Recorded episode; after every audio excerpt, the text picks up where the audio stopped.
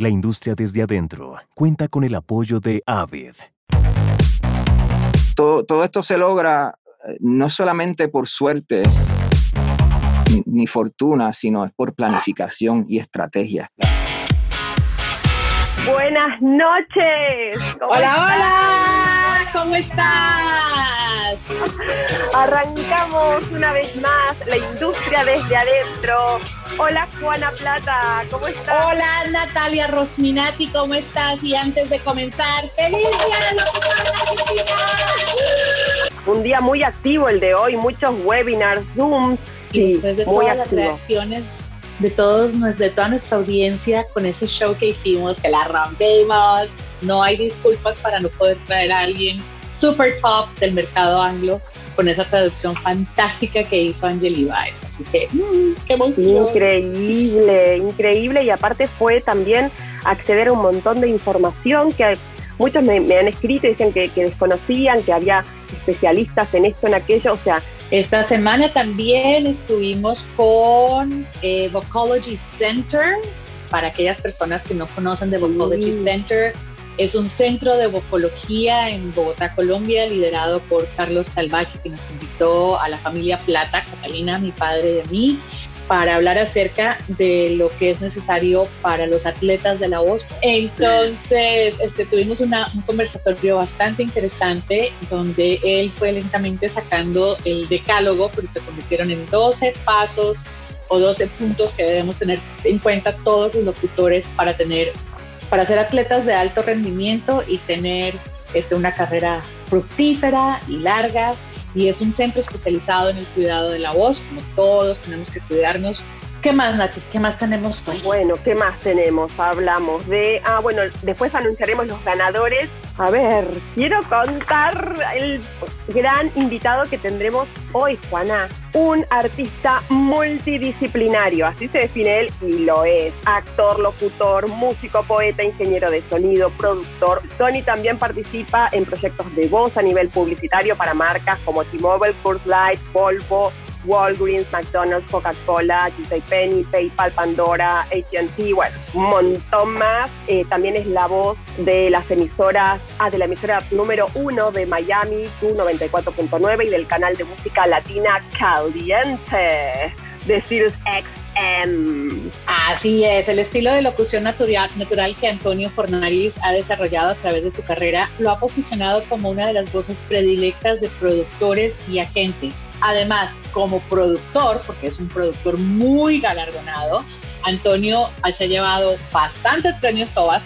Estamos peleando, yo digo que son seis, él me dice que son cuatro, pero entonces vamos a decir que son varios, pero ya con uno es más que suficiente. Ya está. Para mí es un maestro del bilingüismo, ya van a saber por qué y lo van a escuchar y vamos a hablar Spanglish. Hoy sí se me va a salir el Spanglish. Un profesional honesto que hace las cosas con corazón. Hoy, desde Borinquen, la bella, la hermosa isla del encanto, Puerto Rico, nos acompaña.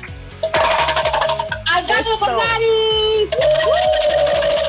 ¿Cómo estás, Tony? Qué rico tenerte en la industria desde adentro. Riquísimo estar aquí con ustedes, celebrando el viernes de la mejor manera posible con toda esta familia increíble locutoril que nos acompaña desde todas partes del globo terráqueo. Me, encanta, me encanta. Feliz de estar aquí, loco por empezar a compartir con ustedes todo lo que soy. Que se me olvidó decir que es eh, parte del dúo rompecorazones de la industria de la locución en los Estados Unidos, que son Alfonso Lugo y Antonio Fornaris. Este par no los para nadie, señores. Alfonso. Ay, Dios Alfonso y mío, yo fuimos a la misma escuela. Alfonso y yo Sí. fuimos a la misma escuela. Y se graduaron con honores, además. y ambos estuvieron en la industria desde adentro. Acción. Antonito, empecemos por el principio. ¿Cómo te iniciaste? ¿Entraste directamente a la locución comercial? ¿Te preparaste en otra área y caíste ahí de paracaidista? ¿Cómo fue? Sí, yo, yo fui un para, yo soy de estos paracaidistas que brincan sin paracaídas y en el proceso cuando están cayendo, ah, de momento, oh, un paracaídas y me lo puse. Yo, yo, yo siempre digo que para mí, a, mí la locución me escogió ah, y fue por todas las decisiones que yo fui tomando en el transcurso de mi, de mi vida, de, de siempre, siempre yo, yo siempre me he dejado llevar por, por mis instintos, por mi curiosidad, por mi corazón, eh, por las cosas que me hacen sentir bien, que me gustan, que me mueven. Eh, desde bien joven trabajo como técnico en audio, tramoyas, eh, sofista, eh, luminotécnico. Siempre he estado trabajando tras bastidores, so desde bien pequeño pues conozco bien lo que pasa en el escenario y detrás del escenario. Eso a mí me formó muchísimo. Por poco estudio abogacía, leyes, pero eso es otra mm. historia. Me fui a Estados Gracias Unidos. a Dios, no y estudié ingeniería de sonido. La, primera locución que yo grabé fue en el 2004 y fue la cosa más horrible del mundo. ¿La tenés ahí?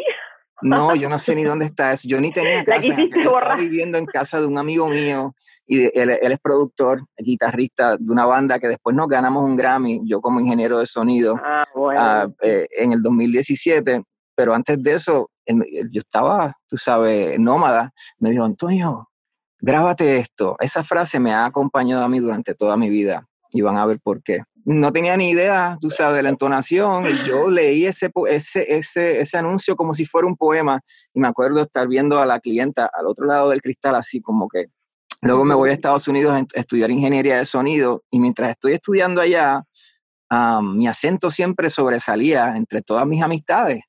O sea que cada vez que habían que, que habían que hacer pruebas de micrófonos o lo que fuere en, en las sesiones de práctica, pues siempre, Antonio, por, ahí, empecé como que mm, me encanta estar frente al micrófono. Entonces cuando, cuando bajo de allá de Estados Unidos, comencé trabajando en postproducción y siempre que hacía falta eh, una voz, me tiraban un page por el cuadro del, del estudio. Antonio.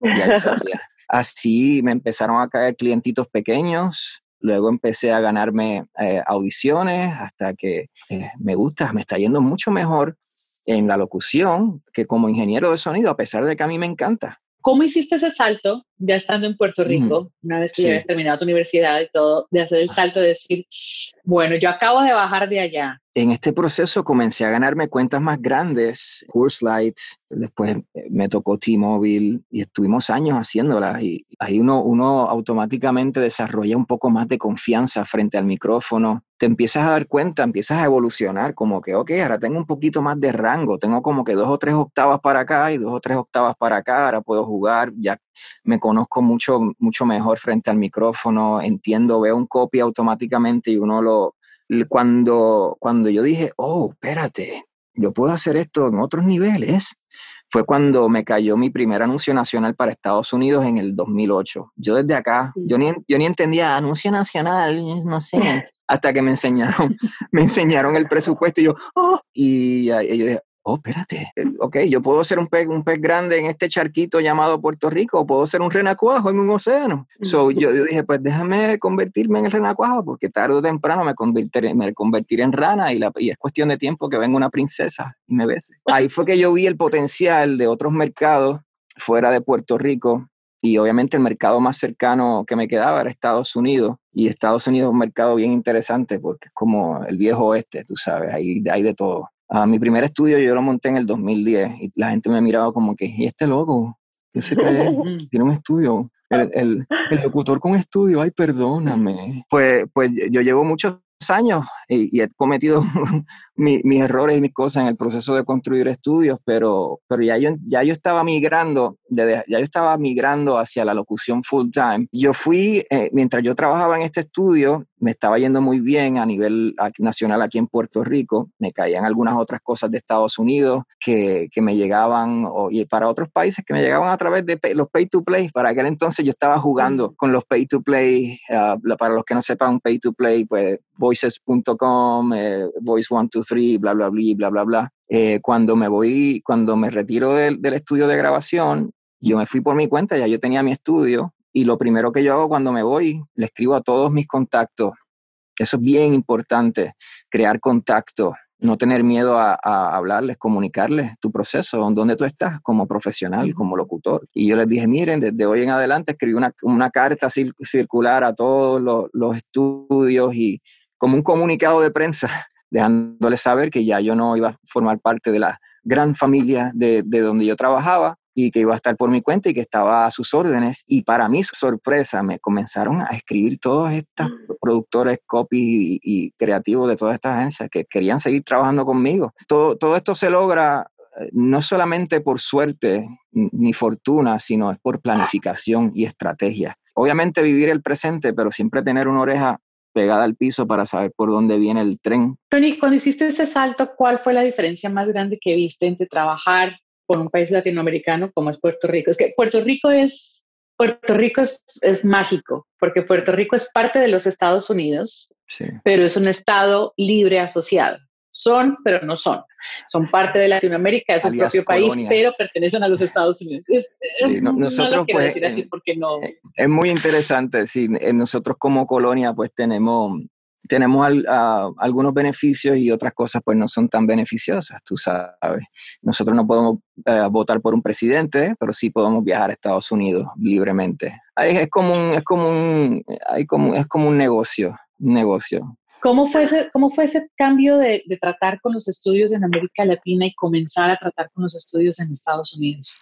Um, fue bien interesante. Ahí fue que yo comencé a ver las diferentes de cómo, cómo se hace negocio en diferentes países eh, y que uno, uno tiene que ajustarse a ella. Eh, al principio, cuando uno está empezando, pues a veces uno, uno da el brazo a torcer un poquito a cambio de, de obtener experiencia, pero cuando, cuando hizo esos anuncios, me acuerdo que el que me estaba dando dirección al otro lado, esto lo hice por Phone Touch, y el cliente me, daba dirección y me decía, Antonio, más arriba, Antonio, más arriba. Y yo dije, wow, qué diferencia. Eso fue una de las cosas que más, que más me chocó, que más me chocó en términos de la dirección y lo, relativo que es, tú sabes, hacer algo energético, algo, eh, eso es diferente, tú sabes, va de país en país, en Estados Unidos es un poquito más toned down, tú sabes, lo llevan un poquito más abajo, de ellos les gusta más la cosa un poquito más cool, con más actitud, tú sabes. So, fue bien interesante. Eh, lo, lo otro que me chocó fue lo afortunado que yo soy de las tarifas que yo manejaba aquí en Puerto Rico a nivel nacional, en comparación a otros países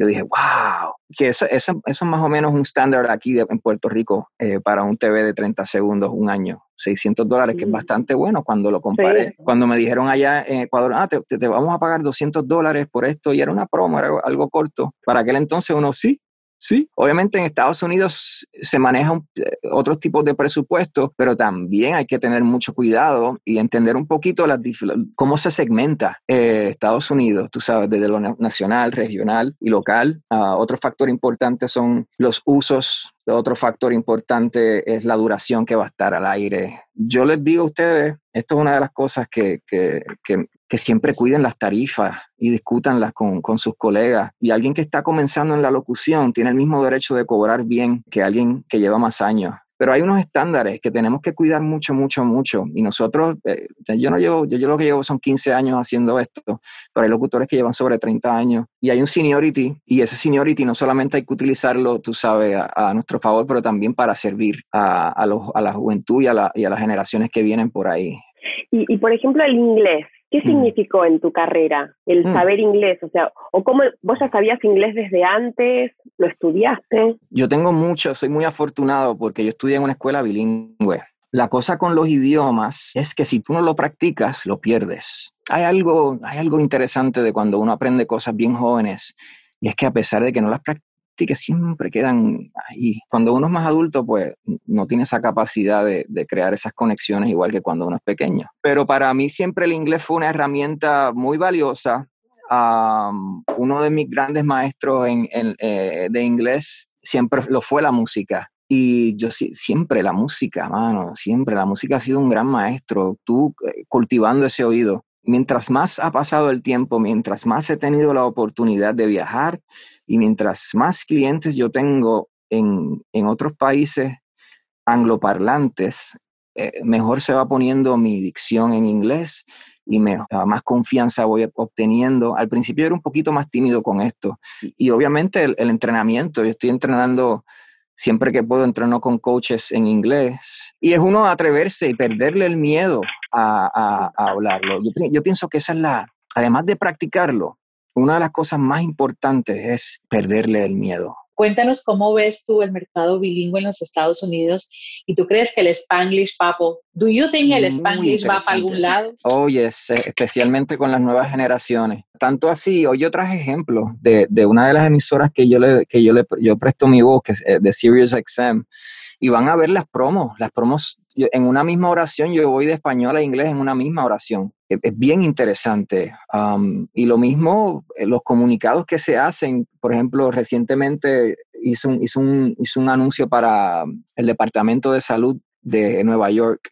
Y entonces ellos querían utilizar el, mismo locutor en español y en inglés. Eh, y estar consciente, pero tampoco abandonar los acentos, porque nuestros acentos son hermosos. y, lo, y, y, en inglés yo utilizo mi acento para crear personajes, para distinguirme, para, para hacer, sonar diferente. Pero, pero cuando me cae una marca es porque queremos algo diferente. Eso está buenísimo. Lo habíamos hablado también con Manuk, eh, con uno de los productores de los estudios, y decían que mientras más acentos uno pueda mostrar en el demo, mejor todavía. y podés switchear entre un acento y otro, y qué mejor que mostrarlo, porque si te queda muy bien el neutro, no se imaginan que podés hacer cubano en este caso. O sea, sí, sí, sí, sí, ¿Es que escuchemos, Antonito, la, la promo que vos eh, nos mencionaste? Sí, sí, sí. Universo Latino, el programa dedicado a la música alternativa e indie pop. En esta edición, Elisani nos habla de su nuevo proyecto Believed and performs an acoustic set of some of her favorite songs. Universo Latino, Sundays, 7 p.m. Eastern, 4 Pacific, en Sirius XM. Y eso es lo que está pasando ahora, al punto de que um, yo voy a yo voy a hacer mi yo voy a hacer un demo en Spanglish. No solamente voy a quiero tener un demo Está buenísimo en bilingüe, tú sabes, pero hacer algo en Spanglish. Y un poco cómo es el Spanglish, porque de repente yo me imagino, ¿no? Que bueno, es un relato que está en español, de repente puede tener alguna palabra o la marca en inglés. Pero el Spanglish es distinto a eso. ¿Tiene frases enteras? ¿Qué sería? Sí, es más, te voy, a, te voy a dar un ejemplo mejor. Yo tengo aquí un copy, déjame buscarlo aquí. Manuel Miranda. Mariah Carey y mucha más. Este lunes, 7 p.m. Eastern en Sirius XM, Canal 32. All part of a special one-day return of the Billy Joel Channel to Sirius XM. Ese, ese, es el ejemplo perfecto. Fíjense cómo uno, cómo uno va de, de español a inglés y de, de, inglés a español. Y al principio a mí me, tomaba un me tomó un poquito, ¿sabes? La, la, curva de aprendizaje fue un poquito retante para mí en términos de las transiciones para que sonara fluido súper bien. El, el truco, el, truco está en hablarlos correctamente, tanto el español como el inglés.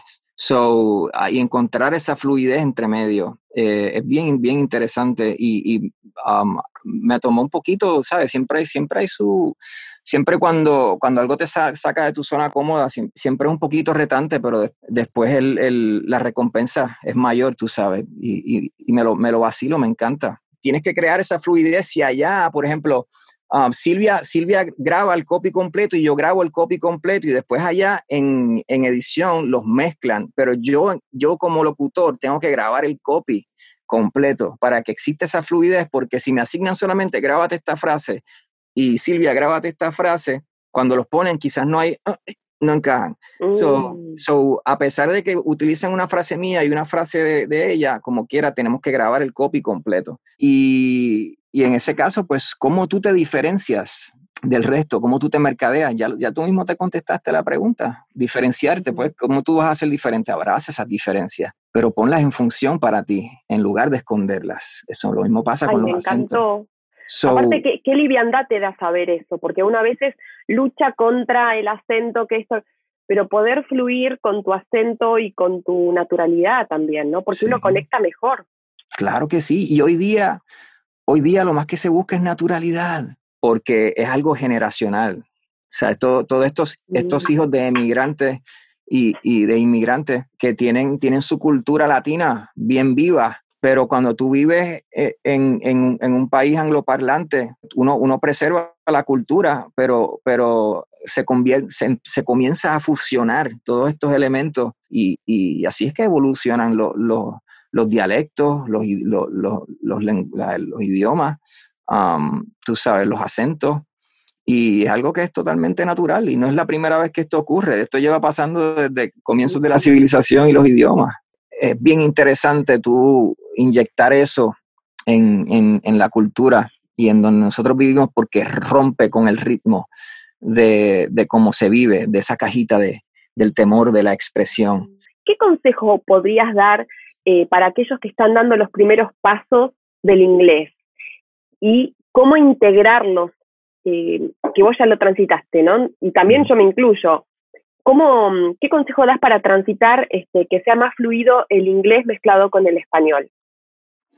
Wow. Eh, primero, yo, yo, entiendo lo más, lo más importante primero es dominarlo por sí solo. Vamos a enfocarnos en algo. A veces uno trata de ser demasiado eficiente y hacer el multitasking, pero para, en realidad cuando uno es multitasker, siempre dejas una cosa para hacer otra. So, a veces es bueno enfocarse en algo primero y, y, entonces después comenzamos a mezclarlos. Ah, cuando se trata de, de una de locución bilingüe, que por ejemplo te toque hacer un anuncio completo en inglés, pero cuando se trata de, de que hay simplemente algunas palabritas en inglés, claro, tú sabes, cuestión de uno afinar ese oído y escuchar y uno estudiar un poco cómo se mueven, cómo, cómo se locuta en, en estos diferentes países y, y, hacer lo propio, tú sabes, y, y, empezar a integrarlo y crear tu propio estilo. Es una herramienta de comunicación, sea escrita o sea verbal, a la hora de hacer negocio, tú sabes, utilizarlo en, el arte, pero también en, tu parte de negocio, en tu parte de mercadeo, pues tener esa herramienta es valiosa y seguir entrenando hasta, ¿verdad? Y, tomarte tus riesgos. No se metan presión respecto a lo que está ocurriendo a su alrededor, simplemente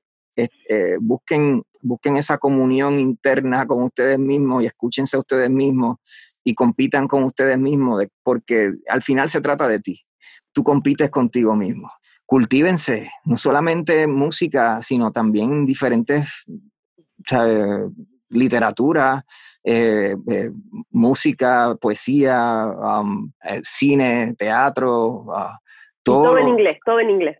Sí, digo, eh, y en cualquier otro idioma. Yo veo mucho, mucha programación en japonés y uno y, ese oído se va acostumbrando al idioma. Y bien, una vez te acostumbras a ese oído, estás a un paso. Bueno, mi querido Tony Fornaris, vamos a pasar ahora, vamos a hacerle así, mira, vamos a voltear la tortilla para el otro lado, porque es imposible tenerte como invitado y no hablar acerca de audio. Porque hoy en día el mundo de la locución se ha revolucionado, lo que hablamos hace un minuto. Hace sí. seis años, tener un estudio en casa era, oh my God, o sea, por favor, de verdad. ¿Qué es lo básico que hoy en día un locutor debe tener en su estudio en casa para poder seguir trabajando? Eh, que nos permita seguir trabajando sin tener que gastar millones y millones, porque esas, esas otras. Más allá de tecnología, yo pienso que lo más importante es el espacio tratar ese espacio acústico. Tú puedes tener cualquier, ¿sabes? Yo te he puesto a ti que muchos locutores que están aquí ahora mismo tenían su micrófono antes de que la pandemia ocurriera. Pero cuando ya tú te estás tomando esto un poquito más en serio, necesitas invertir en tu espacio de grabación. Yo prefiero trabajar con un micrófono más económico, un micrófono Behringer o un micrófono MXL en, en un espacio bien tratado acústicamente a que me dé un Neumann TLM 103 y, y estar grabando en un sitio donde la acústica está bien viva y parece que estoy grabando en, la catedral. Yo puedo tener un micrófono económico en un espacio bien tratado y créeme que va a sonar, va a sonar mucho mejor que un, super mega micrófono, tú sabes, en un espacio que esté, mira, eh, que no, no te va a funcionar. Yo puedo ser cirujano, pero yo necesito un hospital donde, donde operar, necesito una oficina para ver pacientes. Necesitamos que sea un espacio apropiado, eh, insonorizado, con unas características acústicas bastante secas, por decirlo así, que no sean reverberantes. Y... ¿Importa el, el, tamaño de ese espacio? Si de repente uno tiene un espacio reducido en la casa. Es bien importante lo mismo. Si, si tú eres un locutor y estás trabajando narración largo formato, ya sea audiolibros o e-learning o documentales o todo este tipo de, de, trabajo, que tienes que pasar horas en este espacio. Claro. Necesitas que sea algo práctico. Tú sabes, necesitas trabajar un espacio que te sientas cómodo.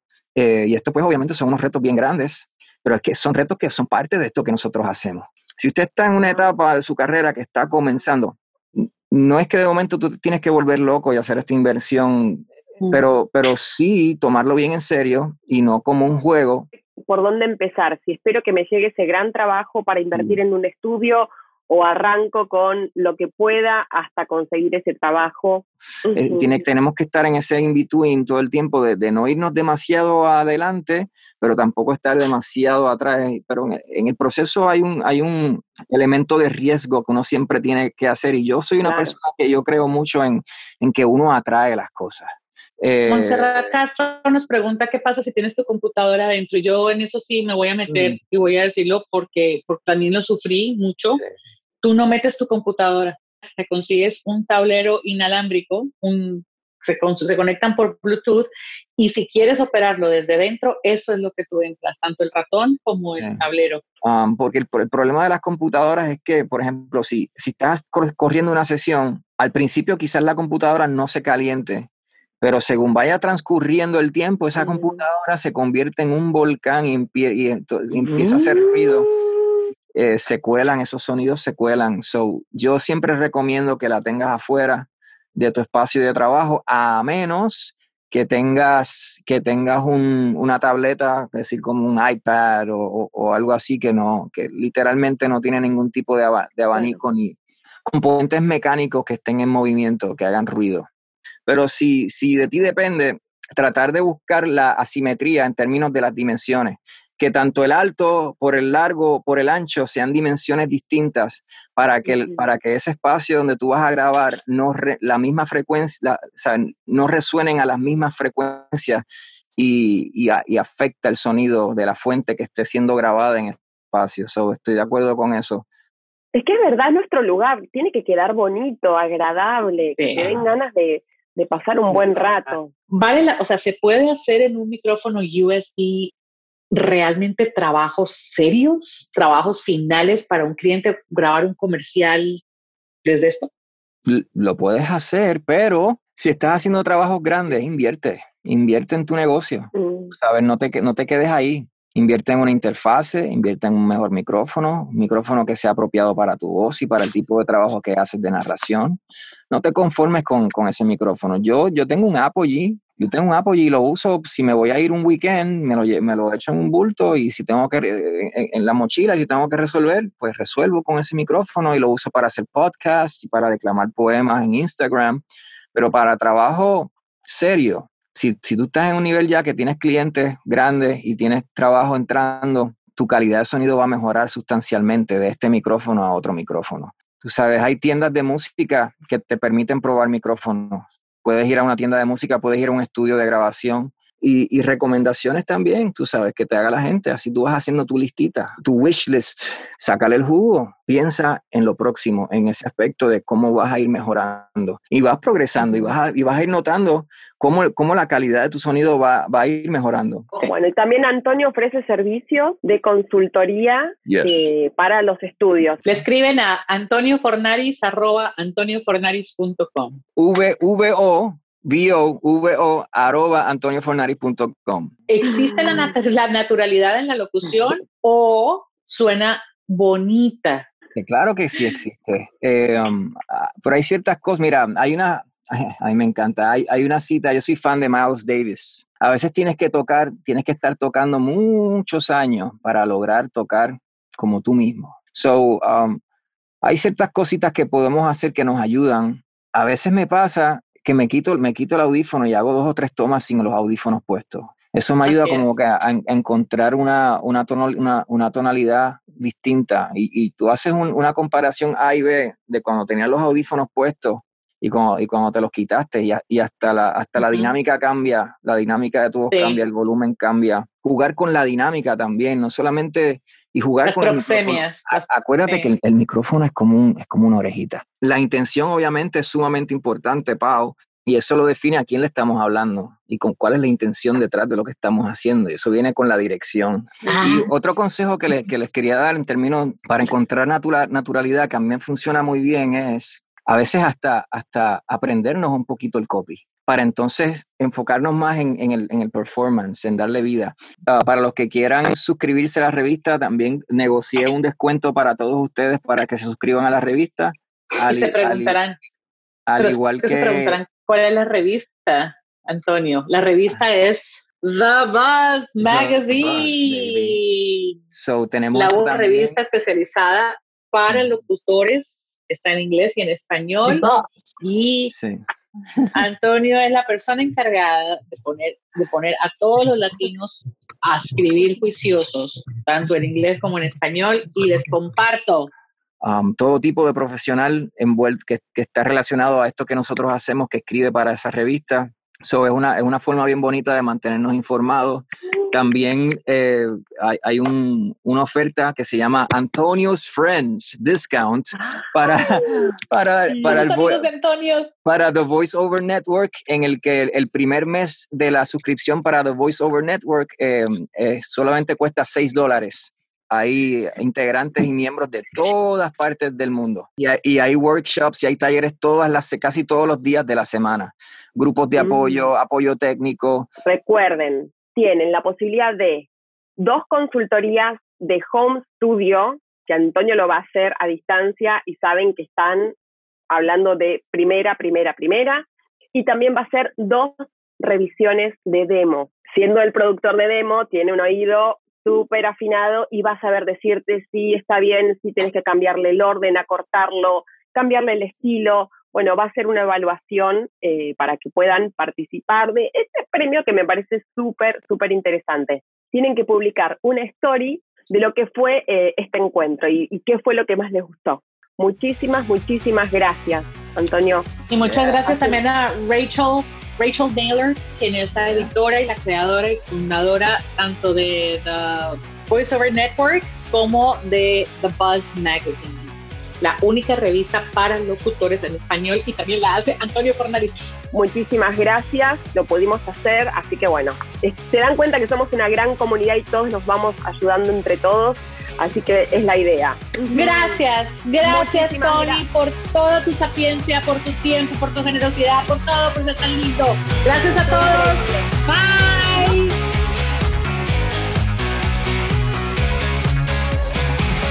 La industria desde adentro cuenta con el apoyo de Avid.